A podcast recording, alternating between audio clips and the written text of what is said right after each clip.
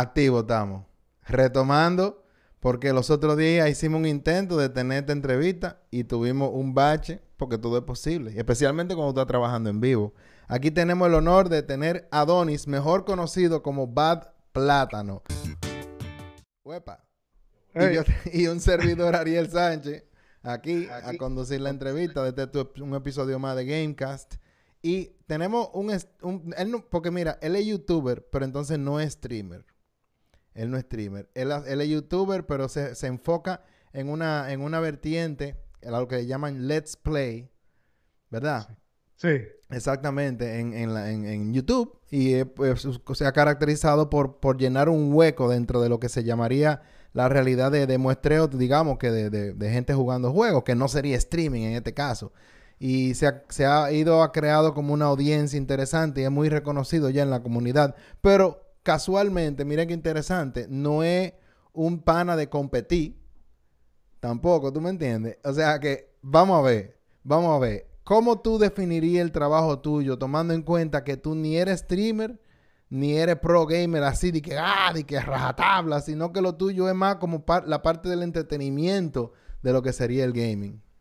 Bueno, antes de todo, gracias por la invitación y felicitarte a ti por No, pero- haciendo. Te veo, hey, hey, te veo siempre. Ah, te pero veo, bien. oye, todos los Gamecam me lo he tirado por lo, por lo menos la mitad me he tirado. Conchale, men, gracias. De verdad. Ya yo me he tirado un par de episodios tuyos también para ponerme al día con la... No, está bien, está bien, gracias, espero que te haya gustado. Mira, yo, o sea, como tú dijiste, no soy pro gamer, ah, no, no hago stream. Lo que, lo, lo que ha venido pasando cuando yo comencé, lo de los let's play, se le dice, lo que yo hago, ya estaba muriendo.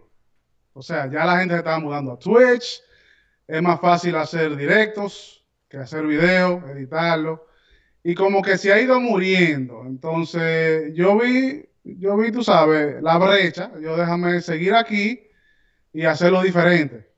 Y, y- dar mi punto de vista y que más se trate de- del lado artístico, la- del storytelling. So, yo trato de, de- de crear historias en los gameplay míos ah, para entretener y para mantener a la gente, tú sabes, enganchada.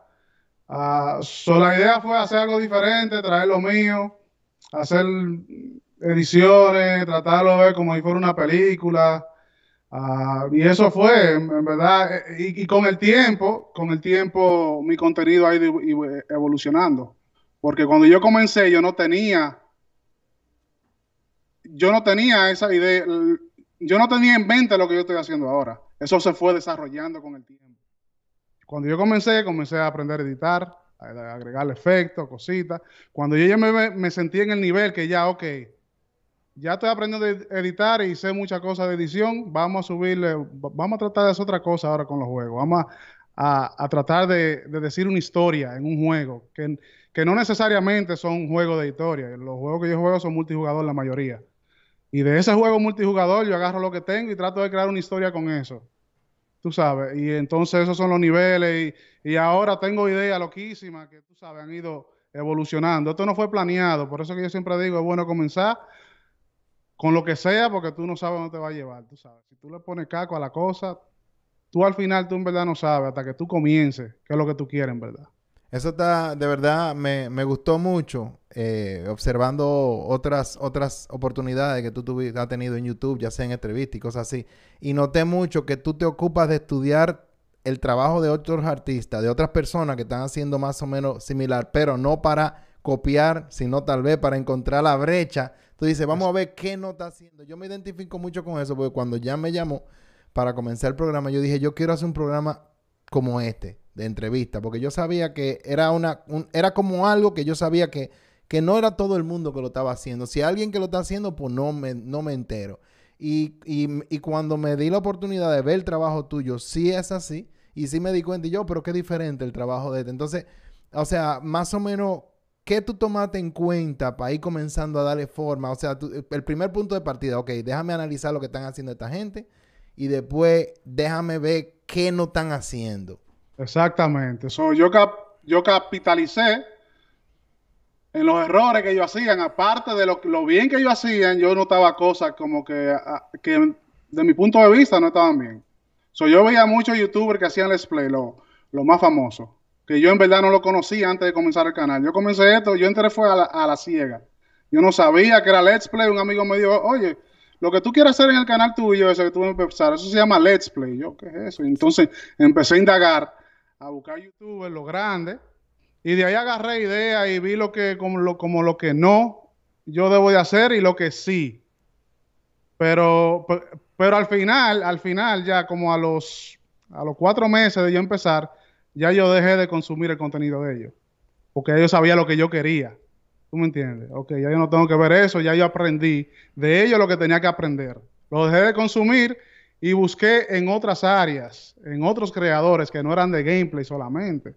So, empecé a ver Casey Neistat, otros youtubers que no necesariamente hacen let's play. Comencé a ver a gente que editaba películas, cómo se edita, cómo, cómo narrar historias. Comencé a buscar en otro lado, que no era gaming necesariamente. Y ahí fue donde yo pienso que subí, tú sabes, el nivel. Y ya me sentí que estaba haciendo algo diferente a todo el mundo. Yo no me llevé de que copiarme. O sea, yo sí cogí de cada quien, cogí su pedacito y lo que no, no lo cogí tú. Lo que, lo que sentía que no debía de hacer, no lo, no lo tomaba. Pero eso fue, así fue que empezó en verdad. Yo, yo siempre miro yo trato de buscar inspiración en todo. Hasta en ustedes yo puedo buscar inspiración. Yo puedo buscar una inspiración en ustedes, cómo se ve el estudio. ¿Tú me entiendes? Cómo se ve en la cámara. En una película puedo hacer lo mismo. Tú busco inspiraciones de cómo se usan la luz y todo eso. Y, y, y, y, lo implemento en lo que hago, tú sabes. Y yo creo que eso es lo que me ha dado a mí lo que es, se puede decir, la diferencia entre otro canal de gameplay. Que yo no consumo gameplay, en verdad. Yo consumo otra cosa que una gameplay. El gameplay lo hago yo. Eh, eh, tú ves, ese es un punto también que quería, que quería tocar. Que realmente esto viene siendo más como un outlet tuyo de, de tu poder eh, eh, manifestarte artísticamente, porque me consta que eres diseñador gráfico, que eso fue lo que, es lo que tú trabajas, o por lo menos no sé si lo estudiaste como carrera, etcétera, etcétera, pero me consta que, que tú vienes de ahí. Entonces, más que eh, tú, no, tú como gamer no tienes mucho que demostrar, sino más bien como artista como artista y, y creo que, que, he creado una, un, un, un, un, carácter, una imagen. O sea, ya, este, ya la gente me ve más como, como el tipo que habla dominicano y no le importa en los gameplays, no trata de ser otra gente, no trata de sonar diferente. El tipo que si tiene que tirar un chiste, tú sabes, yo siempre llevo lo que es mi cultura y como yo, como nosotros hablamos en la, los gameplays, para que otra gente vea. Y o sea, ese ha sido, tú sabes, por eso yo siempre digo también que es bueno ser uno, porque uno es original, cada quien es original. Si tú tratas de ser otro, ya tú estás dejando de ser tú, lo cual está dejando de ser original. Um, también como tú dijiste, sí, es, es, esto es una manera de yo, tú sabes, de yo mostrar lo que yo sé en cada cosita. Yo, yo soy fotógrafo, me encantan la cámara, tú sabes, este, soy diseñador gráfico, hace uno, hace 15 años me puse a producir música. Fracasé, como quien dice, porque lo solté y como que, tú sabes, fracasé en eso. No, fracasa no, son muchos intentos que uno, uno se jondea en diferentes cosas para ver con cuál es que... No, como yo siento como que no hice mucho, dije, ah, entonces como que lo solté porque lo estaba haciendo solo, me aburrí. Pero con todo lo que sé, todo lo que he aprendido durante, tú sabes, lo que toda mi vida lo que he aprendido, yo trato de mostrarlo en los videos. Inclusive música, aunque yo no produzca, pero yo trato de agregarle sonido que, vayan acorde a los punchlines, a las escenas y todo eso. es una manera de yo en verdad manifestar mi, mi, punto de vista. Yo creo que la mejor manera para mí es esa, porque a mí me encantan los juegos. No, pero excelente. Y, y, y, y no solamente me consta que tú has intentado mantenerte siempre como haciendo lo que te gusta. Porque si, ya, ya en una oportunidad escuché que si te ve haciendo algo que no te gusta, pues te da trabajo, te cansa. Y si hay algo que, que hay que tener en esto, es consistencia y energía para poder mantener el ritmo y digamos que durar mucho tiempo sin ver algún resultado que valga la pena. ¿Tú me estás entendiendo? Exacto. Entonces, eh, eh, incluso no solamente en haber seleccionado hacer Let's Play, que no sería tal vez lo más convencional, eh, te fuiste tal vez por, por que, bueno, como esto, esto es lo que yo quiero hacer, porque ah, independiente, pero también con los juegos, porque estuve eh, eh, escuchando que hubo una oportunidad que tú subiste un video de, de Fortnite y, y subió mil play de un solo chuchazo. Sin embargo, a ti no te gustaba Fortnite como quiera. Entonces no fue como que tú te agarraste de ahí para seguir funcionando. Entonces, si tú pudieras decir que tú has tenido alguna fórmula que te ha ayudado a mantener como una audiencia, digamos que renovándose constantemente, ¿qué tú pudieras decir que, que sería eso? Porque a pesar de, de, Fortnite haberte dado todos esos resultados, tú como que no te fuiste por ahí. Entonces, sí, no me fui por ahí. No te recortaste de ahí de que ahora Fortnite por un tubo y a explotar esta vaina. Sino que tú seguiste, seguiste, seguiste como que como quiera siendo auténtico. Sí, yo pude hacerlo, agarrarme de Fortnite, a recortarme de Fortnite. Y a lo mejor hubiese estado ahora mismo en otro nivel pero al final yo tengo que pensar por qué yo estoy haciendo esto, tú sabes. Eh, eh, este, eh, sería así bueno que esto algún día se convirtiera en un trabajo, en el trabajo mío, mi, mi, mi, mi ingreso principal. Pero que al final, pero que tengo siempre que recordar por qué lo estoy haciendo. Yo lo, lo hago porque me gusta, no por un juego tal o, o, para lo view. yo creo que, que de la manera que yo creo, la comunidad mía, hay muchos que no se dan cuenta y hay muchos que se van. Hay varias personas que me siguen y me dejan de seguir una vez ven que ya yo no juego el juego que ellos están jugando. Porque YouTube es mucho por niche. Vamos a poner, si, si yo juego PUBG, yo puedo crecer bien rápido si solamente juego eso, porque la comunidad me va a conocer por eso. Y los que siguen PUBG y los que juegan eso se, pueden convertir en fieles seguidores. Entonces, para tú subir un canal en base a un solo juego, a ese niche, siento que es más fácil que lo que yo hago, que yo subo contenido variado. ¿Entiendes? Entonces, lo que yo siento que engancha más a mi comunidad y por la razón que la comunidad me sigue, es por, por la forma de yo hacer video, lo que yo hago con los juegos, no necesariamente el juego en sí. So, ellos ven mi personalidad en los juegos, ellos ven la edición y ellos ven lo que yo hago. Y ellos les gusta y lo aprecian. Y ellos entienden el trabajo que se toma hacer un video de los míos. Y, oye, ellos saben, ellos entienden porque muchos de los que me siguen han tratado o son youtubers. Y ellos saben lo que, todo, lo que se toma hacer un video de lo mío y me aprecian. Y, yo siento que ellos me siguen más por, por mí, no por los juegos. Y eso es lo que yo he tratado de cómo llevar el canal. Que no sea por, por tal juego, no. No me siga por Call of Duty, porque Call of Duty un día de esto yo lo voy a dejar de hacer. Yo voy a brincar a otro juego. Sígueme por mí, por lo que yo hago. Entonces tratado de hacer eso. Eso es más, más difícil que uno que hace un juego, pero yo creo que es posible, definitivamente. No, definitivamente eh, estoy de acuerdo contigo porque cuando veo el video, veo el nivel de producción que tienen. O sea, tienen imágenes, tienen animaciones, tienen edición, tienen lettering, tienen efecto de sonido, tienen, o sea, comienzan una historia, la termina. O sea, definitivamente eh, te digo que nos identificamos mucho aquí porque el programa Gamecast pudiera parecer un programa de, hablar de juegos, pero es realmente una conversación con, el, con, el juego como una excusa para nosotros poder conectar con esa, con ese, tú me entiendes, con tu, con tu realidad como gamer. Pero en definitiva, veo que tú pones un trabajo y sé que incluso intentaste hacer dos episodios a la semana pero, pero, pero era demasiado cuesta arriba, porque incluso me enteré que te toma algunos tres días terminar una, edición de un video.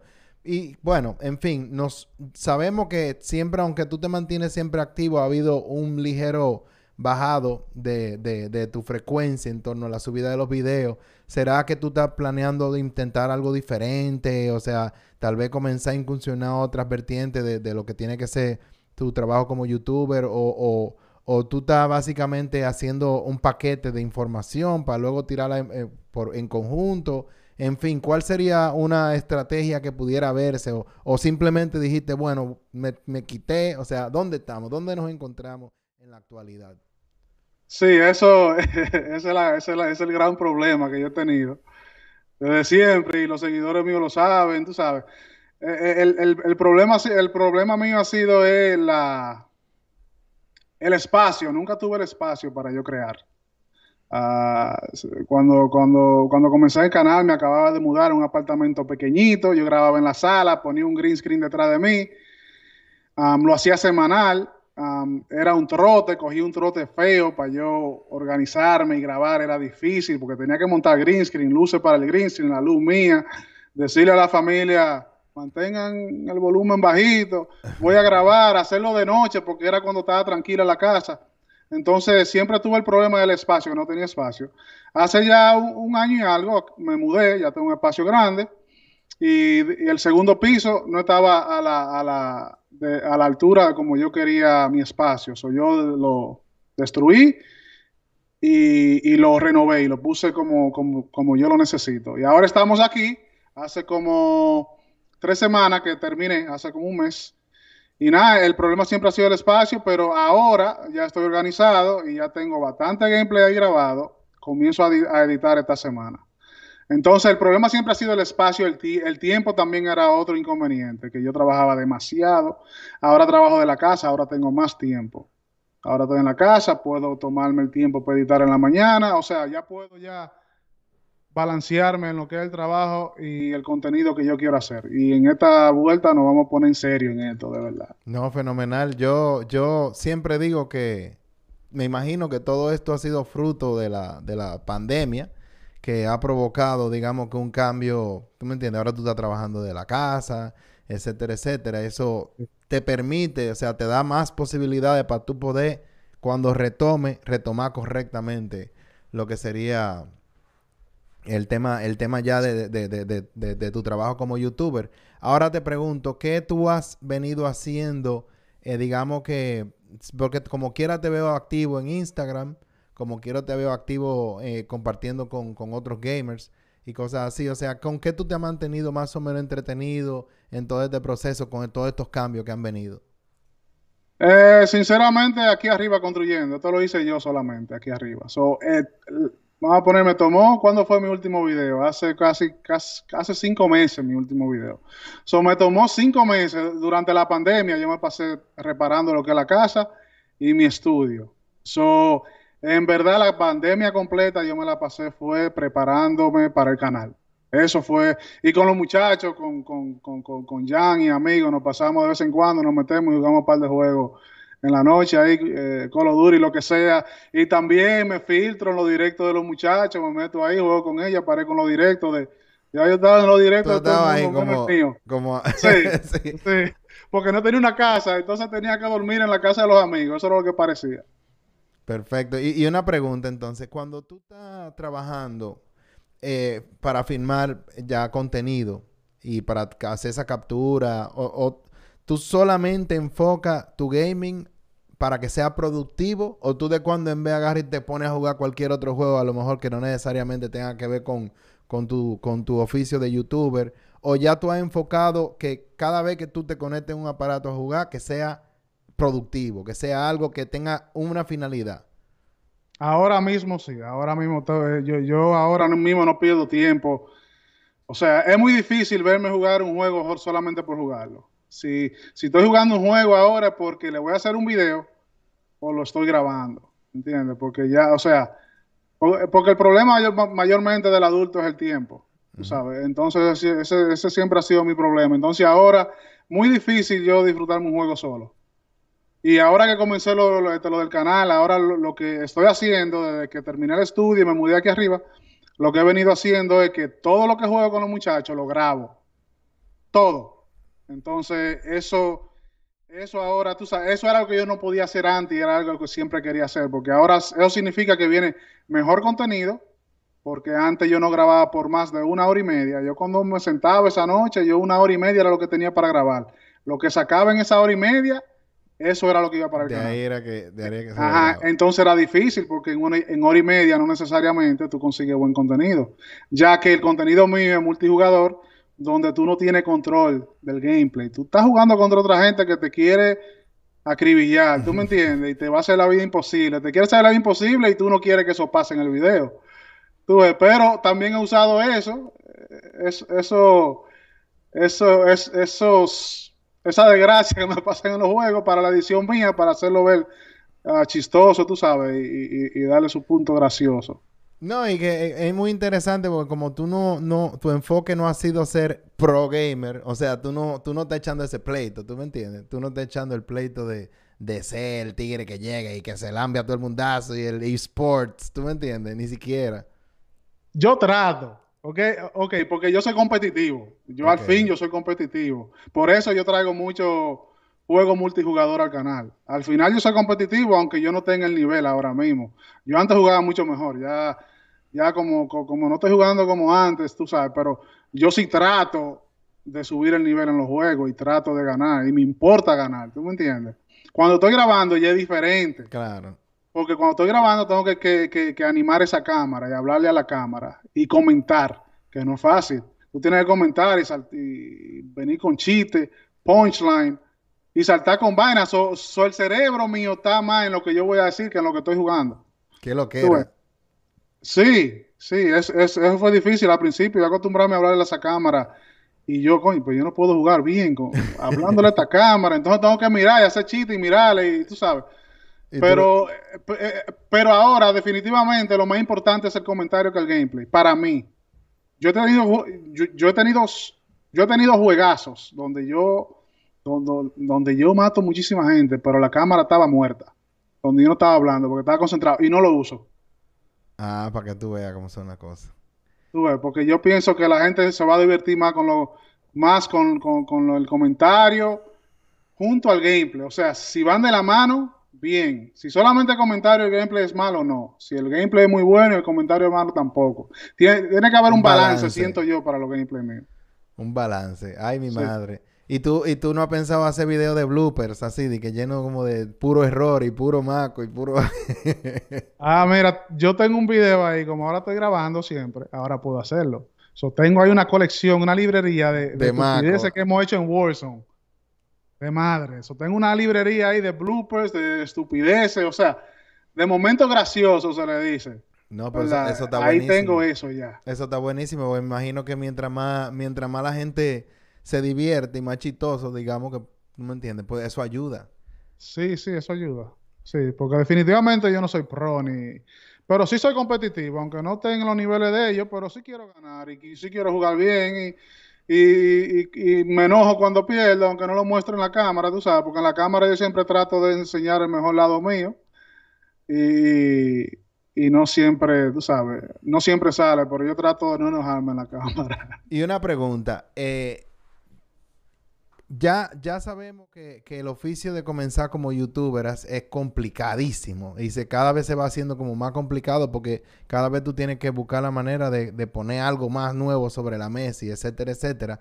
Y, y pudiéramos decir que incluso con todo el asunto de, de los copyright y esto y lo otro, que a cada rato tú tienes un video que si te lo desmonetizan o que si te, o que si te banean, etcétera, etcétera. O sea, ¿Qué tipo de, de- Ya supe que en una oportunidad tuviste un percance.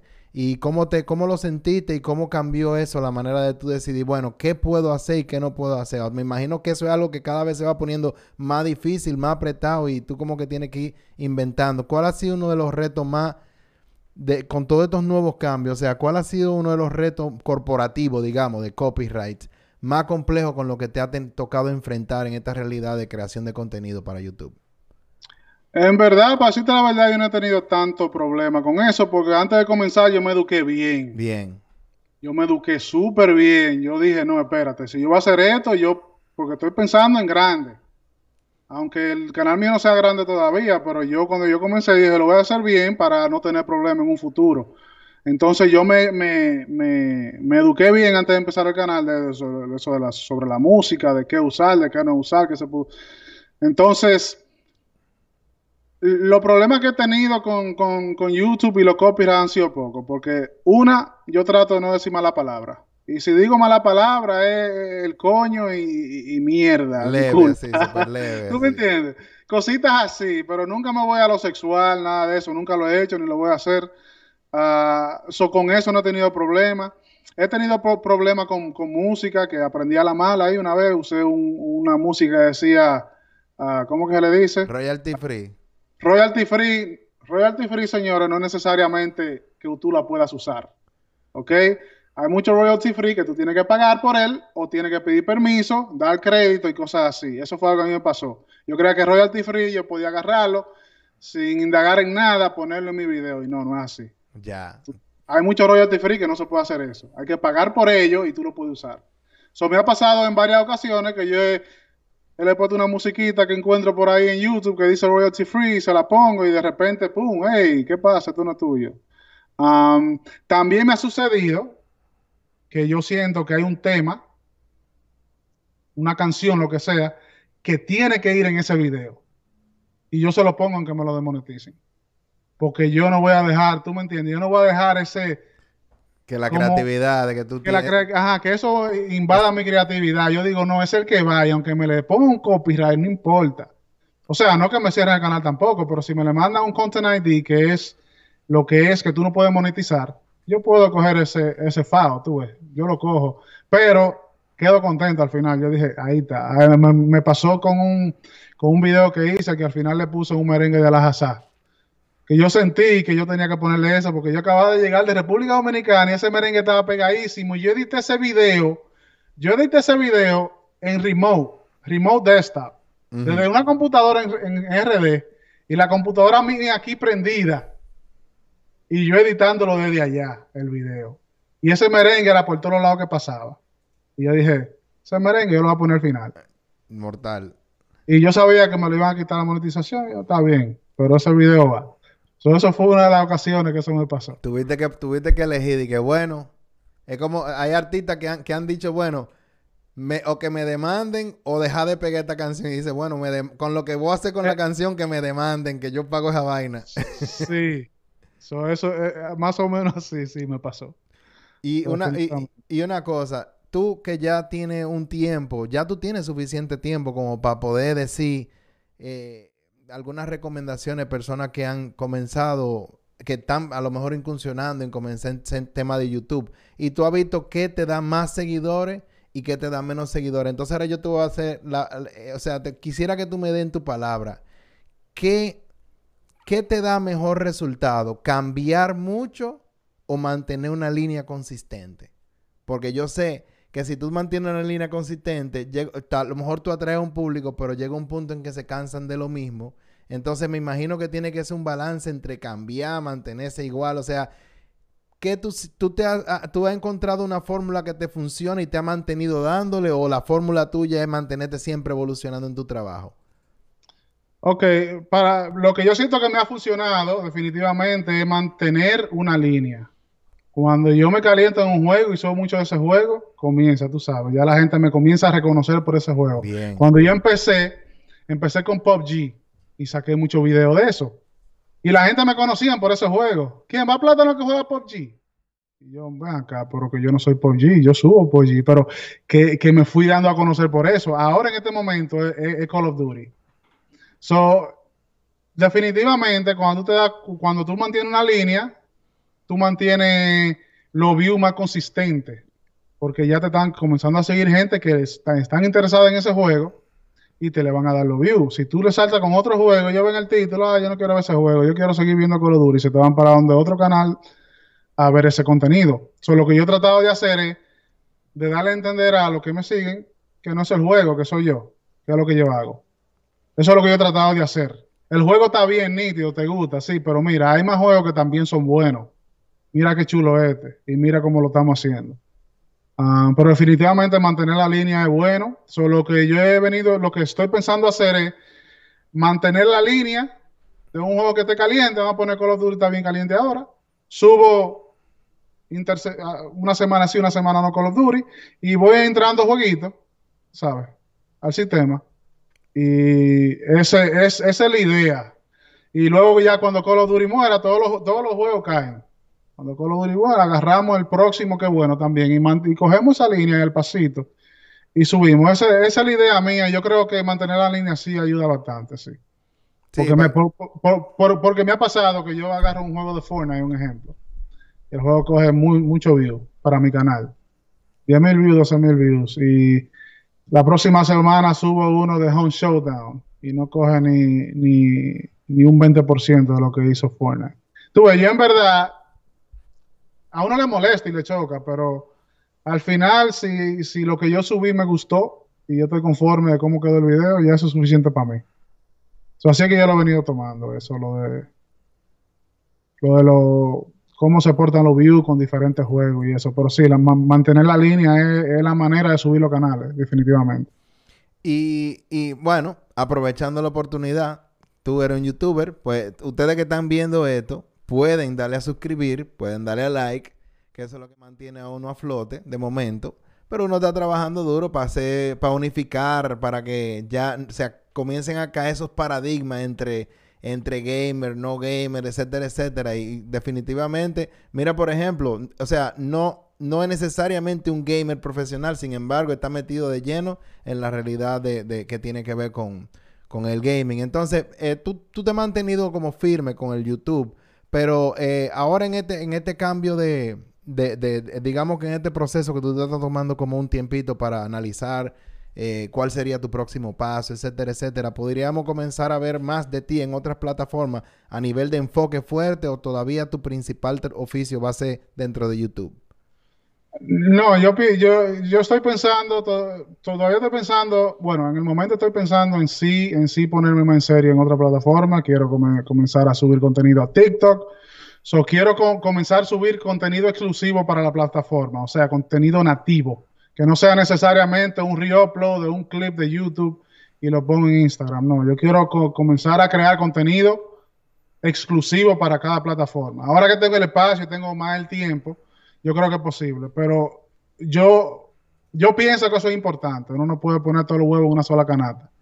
Y, YouTube, yo no soy dueño de YouTube, yo no sé cuándo YouTube se desaparece eso es una cosa muy importante que hay que, hay, que, hay que mantener su contenido por todos lados. Al final, lo único que eso hace es sumarte, ¿entiendes? Eso no te va a perjudicar. So, definitivamente, ya con el espacio y el extra tiempo que tengo, sí, vamos a venir a subir contenido a TikTok. Me voy a poner para TikTok full. Full, me voy a poner para eso porque... O sea, es bueno, es bueno, es, bueno. Yo no soy una persona en muchas redes sociales, pero sí la sé, sí la sé llevar. Yo soy, yo, hago marketing. Ese, ese, es mi principal. yo sé cómo llevar las redes sociales, aunque yo no soy persona mucho de eso, de yo. Pero me voy a poner para eso porque estamos en esto. Bueno, mira, muy chévere. Y ya que tú estás mencionando eso realmente, eh, algo que he notado y que se habla muy bien es del manejo tuyo corporativo como marca. O sea, tú tienes tu, tu marca de t-shirts, digo, tu, tu línea de ropa, veo que tiene la gorra puesta, viene con ticheres, ya como estamos haciendo nosotros los Gamecast. Entonces, poquitico a poco. Entonces, aparte ya de lo que compete a, la pasión, ¿tú me entiendes? Eh, eh, tú, por ejemplo, y, eh, tienes en mente ya comenzar a incorporar más de lleno lo que tiene que ver con, con los productos que tú tienes, como tus gorras, tal vez una tienda virtual y esa clase de cosas. Sí, definitivamente. Yo ahora mismo tengo la tienda virtual, pero nunca le he dado mucho, mucho enfoque, mucha promoción, porque, porque siento como que el, contenido principal mío es el canal y no le he estado brindando como se debe. So, siento que no me siento bien promocionando algo secundario cuando el primario no está ahí.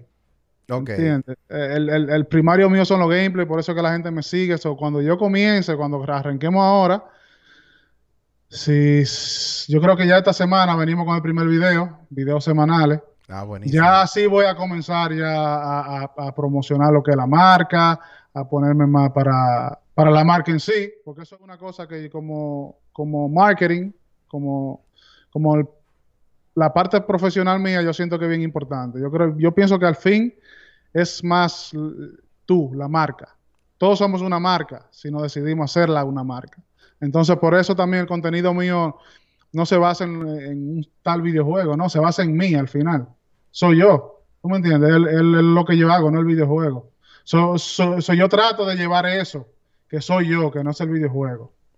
Y, y, y, trato de usar mis herramientas y el conocimiento que yo sé para que eso pase y una de esas cosas es la línea de ropa, como mencionaste, y, viene muchísima cosa más por ahí. No, eso está buenísimo. Y veo también que, o sea, te digo que te estoy mirando y veo que el azul por aquí, el rojo por allí, el bad plátano. O sea, tú llevas la bandera dominicana Full. poeta, así a nivel. Tú andas representando, te caracteriza por, por utilizar la jerga criolla y todo eso. Pero me consta que tú, bueno, si te tenemos virtuales, porque no te, no te tenemos aquí? Entonces tú has estado mucho entre la República Dominicana y Estados Unidos, y Estados Unidos y la República Dominicana, y Estados Unidos y la República Dominicana. Y como ahora mismo tú estás ya colocado definitivamente en Estados Unidos, ¿qué te ha llevado a, tener como ese crossover de aquí a allá? O sea, ¿y, por qué optaste por quedarte allá viviendo? Ah, eso fue una decisión de los padres, tú sabes, ya cuando uno está pequeño, yo vine cuando era, cuando yo era adolescente, a los 12 años, yo vine al país. temprano cuando yo vine, yo venía, me quedaba un año, hacía un año de colar aquí, me iba allá, hacía otro año de colar. Hice eso hasta, hasta que al final llegué a, segundo de bachiller aquí y me quedé aquí, terminé la, lo que es el bachiller aquí. Pero antes de eso, en, en primaria y secundaria, yo me la pasaba, era viví un año aquí uno, y uno allá. Pero que al final, tú sabes, cuando uno tiene esa edad, la decisión uno más es por los padres. O sea, si tu mamá y tu papá están aquí, tú sabes, uno no se mantiene, uno no se gobierna, entonces uno tiene que estar donde están los padres. Y ya uno crea una vida aquí y ya uno comienza a trabajar, hace amigos aquí, amistad y todo eso, y, y, y, ya cambia. Tú sabes, al, fin, al final no fue decisión mía, aunque yo sí quise siempre venir aquí cuando estaba pequeño pero al final fue por mi padre y seguimos aquí, pero, pero te digo algo, eh, cuando uno se aleja de su país, ahí es que uno se siente más orgulloso, ¿me entiendes? Ahí es que uno dice, no, eh, tú sabes, yo, yo, o sea, yo no voy a tratar de hablar, yo, o sea, yo trato de hablar que todo el mundo me entienda, pero que esperen un par de vainitas que yo voy a decir, tú sabes, que no van a entender. Pero yo sí trato de llevar la fiesta en paz con otros países a nivel de, lenguaje para que me entiendan, pero sí vamos a meter el sazón de nosotros, tú sabes, porque estamos orgullosos de eso. Déjame decirte que eso, eso va muy de la mano incluso con la realidad de la música, que eso es algo que, que mucho, mucho crédito para los urbanos, que son los lo, verdaderos artistas dominicanos que ponen el, léxico dominicano dentro de la música. Tal vez a excepción de unos cuantos merengues de los 80 en su época. Pero eso es algo que, por ejemplo, se, caracteriza mucho en, todos los géneros de fuera de, la República Dominicana, donde tú escuchas el, así, el, la coloquialidad normal, así de México y lo boricua y, es Fokker utilizando la misma terminología. Y tú más o menos has llevado esa línea de, de ponerle lo dominicano con el plátano y etcétera, etcétera, aquí a, llevar la situación entre de la realidad del gaming. Sí. Entonces, eh, por ejemplo, te han hecho algo, eso te ha de alguna manera explotado en tu cara, que te han hecho alguna forma de bullying tal vez, y que no, el dominicano. Yo sé que esos son, yo sé que tú no le das mucha mente a esa clase de cosas, pero yo sé que son temas como que a veces surgen ya sea porque tú te sientes de una manera porque tú eres dominicano que tú deberías recibir un trato especializado, o ya sea que, te tratan mal, y que etcétera, etcétera. Entonces, tú como youtuber, ¿te has encontrado con alguna forma de hate o, ha habido un temita con eso? Buena pregunta esa. Oye, cuando, ah, cuando yo comencé el canal, yo dije, o sea, yo voy a hablar como yo, yo voy a ser yo porque yo sé que si soy yo, soy original. Esa fue la mentalidad. Pero también tenía pendiente que yo sé que me van a acabar a mí. Yo dije, aquí, aquí me van a acabar la gente y ya yo estaba ready para que me tiraran todo el fuego del mundo. Dígame de todo y yo le voy a responder para atrás si me da la gana o no. Un ejemplo. Y comencé y, y el primer comentario en mi canal de una persona que yo no conocía, oye, el primer comentario de un, de un extraño fue que me dijo, comentas muy bien. Bien. Y yo digo, oye, él me está relajándome. O sea, yo me sentí ofendido porque me dijo eso. Y dije, o sea, porque yo pensé como que me estaba troleando el muchacho. Yo dije, acá, ¿cómo así? pero yo, estoy, yo soy un loco. ¿Tú, estás jodiendo conmigo? o sea, la estima tuya estaba tan bajo que no podía recibir un cumplido. No, entonces yo chequeé su perfil y decía que él era de, de Latinoamérica, de otro país. Y yo, wow, ok, ok, pero, pero yo me lo tomé mal. Y luego comenzaron después a llegar más gente más gente, me decían lo mismo. De otro país y me decían lo mismo. Y yo, oye, pero entonces está bien, vamos a seguir dándole. Y entonces cuando yo, cuando, yo comencé a recibir ese feedback de la gente, yo le subí los tonos dominicanos. Bien. dije, espérate, vamos a subir un poquito más porque funciona. Y a mí me sigue gente de, muchas de, muchos lugares, Costa Rica, México, Colombia, España, y he, recibido muy poco, muy poco geo, muy poco, tú sabes, bully de personas. Cuando, cuando lo he recibido es cuando un video se me coge mucho view, que llegan ya gente. Ya se cuela, ya está todo el mundo. O sea, comienza a llegar gente que, que no son usuales aquí en el canal. Gente de otro lado. Entonces, ahí vienen y me dicen un par de cositas, pero yo no, o sea, yo entiendo el que me diga, oye, tú me caes mal, no me gusta tu cara, no me gusta tu voz. Eso yo lo entiendo y yo lo que me río y le respondo de una manera también no ofensiva, pero clever, inteligente. Para, tú sabes, para... Trato de, también interactuar con ellos, respondiéndolo de una manera no ofensiva, pero smart para hacerle ver, oye, eso no es nada que, tú no me... O sea, si, si yo no te gusto, no me veas, loco. Obligado, tú estás aquí. Y, y, tú no me gusta, ¿qué tú haces y, y, y, si yo no te caigo bien, ¿qué tú haces comentando? Me estás subiendo el engagement aquí en el canal, monstruo. ¿Tú me entiendes? Exactamente. al final tú me estás ayudando. yo más o menos le respondo así. pero de verdad, de verdad que la, que la tasa de rechazo que yo me esperaba era mucho más alta. Solamente por la manera de yo hablar. Yo pensaba que iba a ser malísima. O sea, yo creía que me iban a acabar. Y al contrario, al contrario, man. Y, y, y, ahora mismo, aunque me acaben, está bien, eso no es nada. Comenten ahí, tú ves. Claro. Tú tú que estás consumiendo mi contenido como quieras al final, eso. Tú ves, yo, yo soy medio piel gruesa, como dicen los, gringos, cuando se trata de, de crítica y cosas así. Yo lo que hago es que me curo. No, pero excelente. Pero mira, para que te cure, de verdad, eh, no, no, no, no me estaba acordando que los otros días cuando intentamos hacer programa, tú cumpliste año, aprovecho y te felicito y te mando un abrazo virtual. Gracias. Mucho cariño. ¿Qué, te regalaron y qué hiciste en tu cumpleaños? Aparte de, no poder hacer una entrevista con nosotros. bueno, ese día, ese día yo me levanté como a las 10 de la mañana. Bueno, me despertaron mi, mi esposa y mi hija con unos regalos y una comida y una cosa. Yo estaba en la cama, me grabaron, me llevaron un bizcocho ahí con una vela, yo acostado, lo tuve que soplar, me cantaron Happy Birthday. Y nada, eso fue ahí normalito aquí en la casa. Y después el, ah, el juego con ustedes se frizó, como yo puse en Instagram. Se frizó y yo decidí hacer un directico a la, para los muchachos que, que, se quedaron esperando ese día, para no dejarlo, tú sabes, Puyu. Hice una cosita ahí, pero fue normal. Después nos pusimos a jugar en la noche. Ah, no, un día normal. Un día con la familia. Sí, no, chilling. Yo eh, te digo, yo, yo te entiendo, porque yo soy Tauro también a todo esto. Ah. Y bueno, uno, uno a veces trata como de hacerse el loco, porque es que si uno se lleva de eso, se vuelve, ya tú sabes, a veces uno lo que quiere es cogerlo suave y descansar y cogerlo chilling. Y, que te dejen quieto a veces, déjame, déjame tranquilo, hoy es mi cumpleaños. Entonces, una, una cosa más, eh, eh, tú estás tú te hayas muy actualizado con el tema de los videojuegos, pero tú tuviste algún inicio, ¿tú me entiendes? Digamos que cuál es el aparato que tú dices, Mierkina, este aparato de verdad, el Super Nintendo, el Atari el fulano de tal, o sea, ¿cuál fue el aparato que, que, tú dijiste, Mierkina, yo soy, yo soy adicto a esta vaina, a mí me gusta jugar videojuegos, ¿tú entiendes? O fue una vaina que tú agarraste después de viejo, porque yo en verdad... Yo jugaba pila, pero mucho cuando carajito. Mucho, mucho, mucho. Pero ahora es más casual que otra cosa. Pero ¿cuál fue el aparato con el que tú fundiste? Te voy a hacer un cuentico rapidito para llegar ahí, para que tú veas, porque fundí fue con dos. Bien. 1990, San Francisco de Macorís, mi abuela me manda, donde la tía mía que vivía a dos bloques de su casa, de, mi casa, a, dos esquinas, aquí decimos bloques, a dos esquinas de la casa. Yo, ella me manda a hacer un mandado.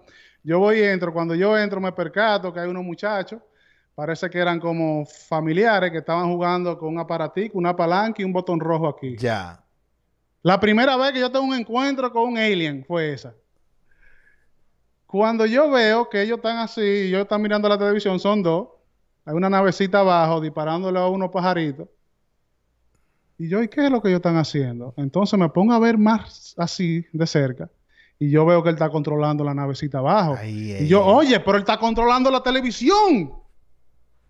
Él está controlando, él está disparando.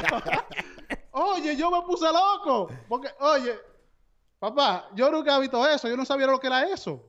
Y yo veo que él está controlando la televisión y está disparando. Y yo, ¿pero qué es eso? Nada, yo fui, hice mi mandado y volví para mi casa. Yo no dije nada.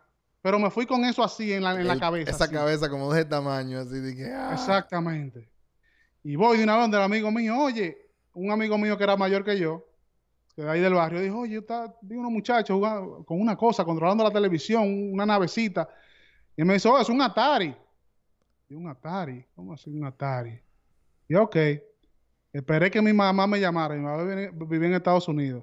Ella llamaba todos los fines de semana. Esperé esa llamada ahí sentado. Ay, eh. Mami, mándame un Atari. Loco, cuando, do- como cuatro meses después, a mí se me ha olvidado el Atari, se me ha olvidado. Llegó una amiga con una maleta de Nueva York. ay, ay, ay. Yo estaba donde los vecinos y yo veo, yo veo que llega un carro de parque y con una maleta, una señora. Para mi casa, ¿qué fue lo que mandaron? Cuando yo veo Nintendo, no fue un Atari, fue un Ay. Nintendo. Ya le te brincaron. nivel. Y yo, ¿y qué Y tú dije, mierda, me engañaron. Dije, me Sí, engañaron. ¿qué es? Un Nintendo. Papá, cuando yo puse eso, que esa vaina vino con la alfombra. ¿Te acuerdas de la alfombra de? Claro, claro. Y vino con la pistola de Duck Hunt. El y el pa- juego de Mario. Todo en un juego, un cartucho. Papá, y yo dije, ya esto al final, ya, o sea, ya. Entonces, para mí la mejor consola es Nintendo, la original. Porque fue la que me, fue la que me, o sea, Ay, me cambió la vida, man. El primer juego que yo terminé fue Mario, con Mami, que Mami había llegado de Estados Unidos en ese tiempo también. Y yo no lo podía terminar. Yo era un chamaquito como de nueve, nueve ocho Cogiendo años. lucha ahí. Ajá, y lo- yo terminé el juego al frente de mami una noche lloviendo. Estoy yo jugando con mami al lado. Y lo termino. Oye, eso fue la felicidad más grande del mundo, al lado de mi mamá. Y después mi mamá, para joderme la fiesta, me dice, oye, yo espero que usted ponga así cuando tú cojas A en la clase. ¿Cómo me dice eso? De tumba no. Bueno, sí, pero el Nintendo, el Nintendo fue lo que, lo que, el Nintendo, man, el Nintendo, ese control, a mí, todo el Nintendo, para mí fue una cosa que, o sea, ahí fue, eh, ese era mi deporte, man, desde chamaquito. Y, y, y, y comenzamos a, a intercambiar juegos, después un par de amiguitos lo consiguieron también, y era apretándonos los juegos, metiéndonos aquí en, en el pantalón, todo el mundo con su juego sudado. Sudado. Oh, Clásico. Oye, eso, eh, no, eso, eso es eh, Nintendo. Nintendo para mí fue, esa es la consola que, que arrancó todo. Y con ese tú fundiste. ¿Y cuál fue el otro, el otro aparato? Me dijiste que había un segundo. Eh, ajá, bueno, fue el Atari en sí que me fundió. Ah, luego ok. llegó el Nintendo, ¿entiendes? Entonces, luego de ahí yo pues, después tuve el Super Nintendo. Ya lo tuve todo después de eso. Tuve el Super Nintendo, el, el- Sega, el, el N64.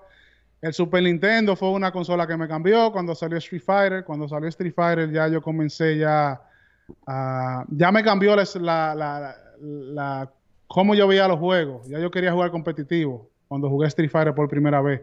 Y dejé de jugar juego campaña. Yo perdí, oye, yo no jugué muchos juegos campaña. Gracias a estar jugando Mortal Kombat Street Fighter. Porque eso se convirtió en lo mío. Tú sabes, los juegos sociales, donde tú te sentabas con un pana a compartir, a, a- a- a compartir y a, competir directamente. A partir No de la indirectamente, porque en Mario 1 tú competías, pero era el, el que conseguía más punticos arriba. Sí. Eso era indirectamente. Cuando comenzamos a competir ya sentados al lado, dándonos canquiña, yo dije, no, esto es, y de ahí fue eso, los fighters para mí, eso fue lo que cambian todo, en verdad. Pero Nintendo sí, para el hacértelo cuento, eh, corto. hazte el cuento de cuando tú conseguiste el Play 2 o el Play 1, ¿Cuál fue ese? la consola, cuando tú fuiste a hacer la fila. Cuando salió el, el Play 2 o el Play 1, que tú hiciste una fila grandísima. Oh, sí, que desde que yo fui, el. Eso fue en el Play 2. En el Play 2, ¿verdad? Nosotros fuimos a hacer una fila a Walmart, y eso yo, yo estaba aquí. Yo tenía, oye, yo no recuerdo cuánto eran, pero tenía como 300 pesos que yo había juntado ¿Cómo? en mi bolsillo.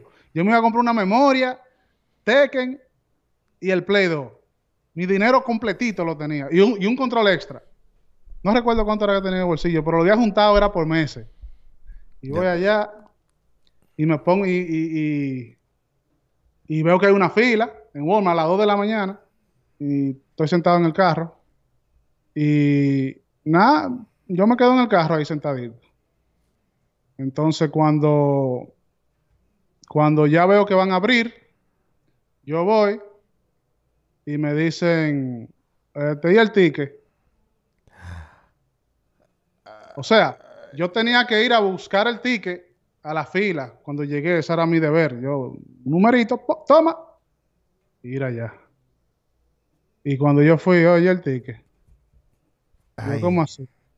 Yo de las 2 de la mañana y viendo a todo el mundo muerto del frío. Y tú chilling, y tú en tu carro, bacano. Pero la logré conseguir, sí, con un pana que había ahí, que me hice amigo full, que hasta el día de hoy somos amigos. Ah, bien, Mercado Negro, una, una, una oscuridad. Ah, Ahí, de los que estaban ahí.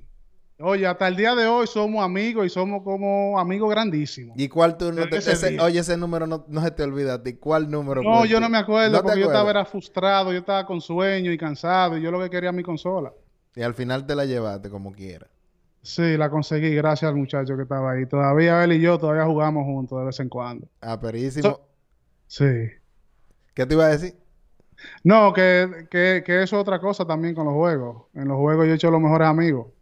En los juegos. O sea, si no hubiese sido por los juegos, a lo mejor no estamos... No, no hemos estado aquí hablando, definitivamente. No, yo te digo, yo, yo particularmente te puedo decir que si no hubiera jugado, no sé de qué viviera, porque todo lo que, todo lo que me ha dado dinero a mí en algún momento en mi vida tiene que ver con, con los videojuegos, ya sea dibujando, ya sea di- diseño gráfico, ya sea música, todo tiene que ver con videojuegos.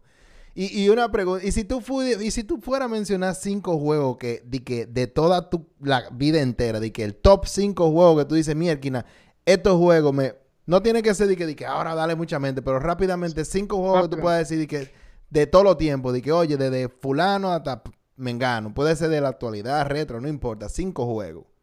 Cinco juegos. Vámonos con Super Mario 3. Super Mario 3. Se cambió Marvel- todo. Marvel vs. Capcom 2, un juego de pelea. Sí, Tekken 3, otro juego de pelea. sí, Ah, vámonos con Halo 1. Ya ahí cambió la vaina.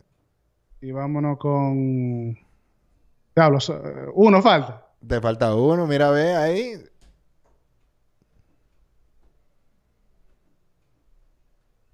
Contra, qué vaina. Eh, te vamos a poner ahí a, a Rainbow Six, el último.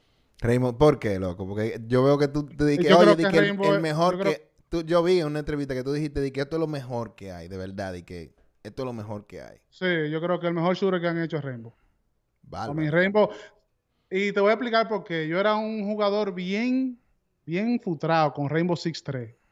Pero bien, bien. Yo jugaba eso, era todos los días sin parar. Y era bueno, yo era bueno, era, yo jugaba bien. Am, entonces, Rainbow, yo lo jugué tanto que lo superé. Como que, oye, este juego ya no ofrece. Este juego debería de tener esto, debería tener una, una soga que tú tires. Debería tener personajes que rompan paredes. Debería de tener mina en el piso.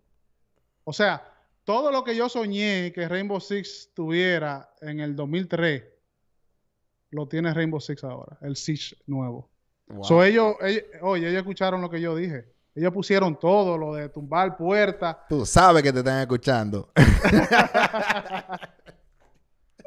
Claro que sí, que lo están escuchando. Estamos en Skype, esto de Microsoft. Sí. Ya.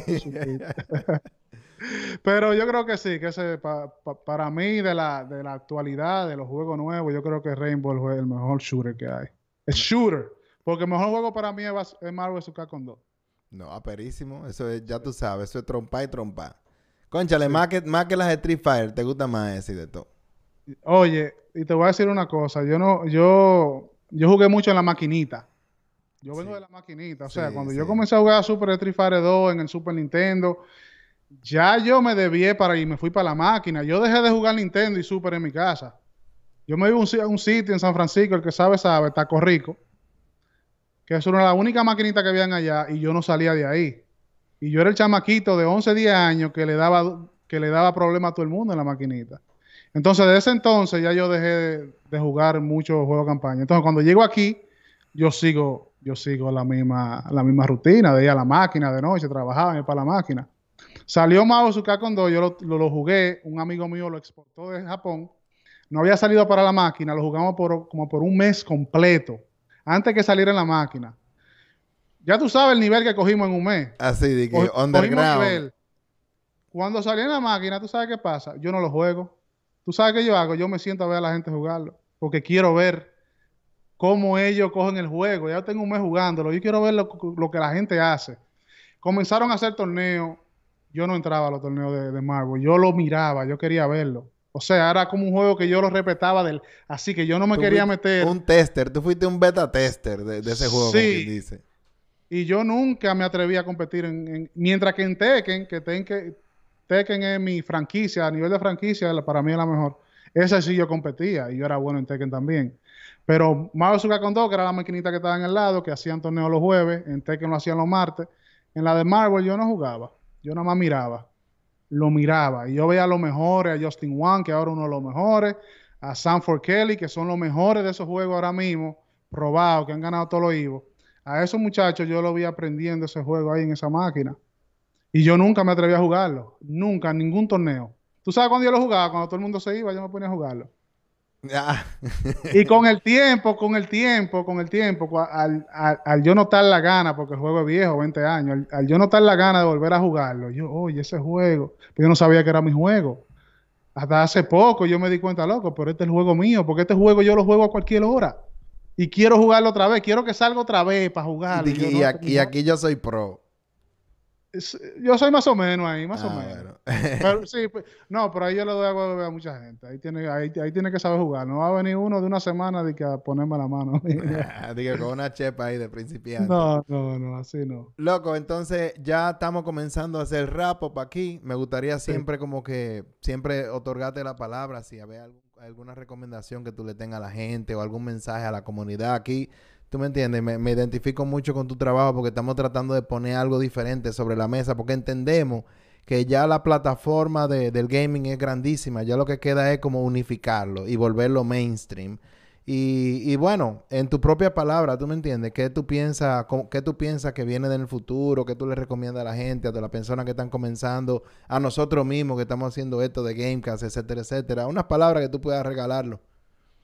Bueno, te voy a decir algo que yo he venido pensando hace tiempo. Yo, he dicho- yo, yo pienso, tú sabes, yo voy a llegar a un tiempo que a lo mejor yo deje de hacer esto. Un ejemplo. Y yo creo que el futuro en esto es ustedes, podcast. Yo creo que es el futuro del, de los contenidos. Yo creo que los podcasts es lo que se va a quedar con todo. Pero ya se está quedando con mucho. ¿Tú crees? Sí, sí, sí. Está creciendo, está creciendo y la gente lo está aprendiendo a consumir, porque eso es una cosa. Que tú le presentas un, un un formato a alguien y a lo mejor no lo entiende al principio. Pero después, cuando tú ves la comodidad de consumir un podcast en el carro, con unos audífonos, tú no tienes que mirarlo, lo puedes mirar si quieres. Loco, es una comodidad bien y estamos en un mundo que el mundo se está moviendo muy rápido. Hay gente que no está, no puede estar mirando una pantalla siempre, tú ves. Con pocas tú puedes. So, el futuro yo lo veo, este es uno de los de los de los de los de los fuertes en contenido. Yo creo que el gaming seguirá subiendo. Yo creo que el que quiera, que el que el que el que piense hacer algo, que lo haga ya, que no espere a mañana. Comiénzalo a hacer ahora y tú vas a tener ventaja sobre los otros que no lo comienzan hoy. Coge la ventaja, coge ese leeway y comienza a meter mano. Y nada, el gaming es lo que es. Está rompiendo películas, música, la industria más grande de los videojuegos. So, a los gamers que, que sigan, que se pongan para esto, a crear contenido, aunque sea un podcast de videojuegos, pero hagan algo que en el mundo digital todo se monetiza.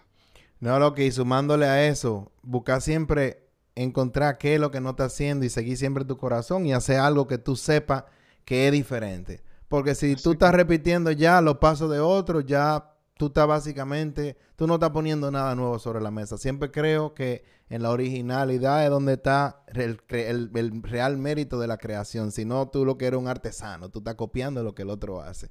Y bueno, definitivamente para nosotros un honor tenerte aquí presente y muy interesante porque tú, tú perteneces ya a, a, digamos que a la creación de contenido en el gaming y es muy parecido a lo que nosotros hacemos y de verdad eh, esperamos poder tenerte pronto de aquí, ya, ya sea dándonos plomo, ya sea aquí en persona. Sí, y sí, sí. Y colaborar que algún, al, al- en par de años yo voy a tener un podcast, porque como te dije, cuando yo deje de hacer esto, yo me voy a enganchar en un micrófono a hablar plepla. perfecto. Habla- a- hablar de lo que me apasione, hablar plepla de lo que me apasione, porque eso que la gente, lo que la gente, como tú dijiste, la gente quiere ver algo que te apasione, tú tienes que transmitir eh, eh, es, es- es- esa pasión en lo que te gusta y la gente le llega. Por eso es que tú, yo considero que tú haces muy buen trabajo, porque yo noto que a ti te gusta esto, loco. No, bro, es lo que yo te digo. Yo, este tigre me tiró y yo dije, tengo que hacer algo que tenga que ver con gaming, pero, con gaming, pero yo no sabía bien si era música, si era crear juegos, este y lo otro. Y yo dije, oye, vamos a hacer una buena entrevista, bro. Vamos a hablar caballá aquí con gamer y con, y con pro gamer, pero gamer casuales y gente que uno la conoce en la calle por cualquier otra vaina, bro. Pero Y detrás... que ustedes van a seguir evolucionando. Ustedes, eh, oye, esto que tú estás haciendo, esto va a seguir cambiando. Amén. Porque, porque, uno va viendo cómo se mueve y lo que a la gente le gusta y, y te van haciendo otros intereses, tú sabes. So, sigue dándole que mira, están haciendo buen trabajo y gracias y muchísimas gracias a la gente de Guerra Film, Jan, a ti, a todo el mundo, Manu, en los controles, por la, por la invitación y tenerme aquí. No, mortal, loco. Ya ustedes saben que pueden seguir a Bad Plátano en todas sus redes sociales. El mismo link siempre en todos los lados. Sí. En YouTube, en, en, en- en- Instagram y en todas las plataformas. Bad Plátano. Es fácil. Eso no falla. Sí. Y no hay otro. Mira, y viene por... Oye, tú a ver. Yo voy a tener mi gorrito. yo un día voy a tener mi gorrito de Bad Plátano. Así que nada. Señores, oye, Ariel Sánchez aquí a la orden.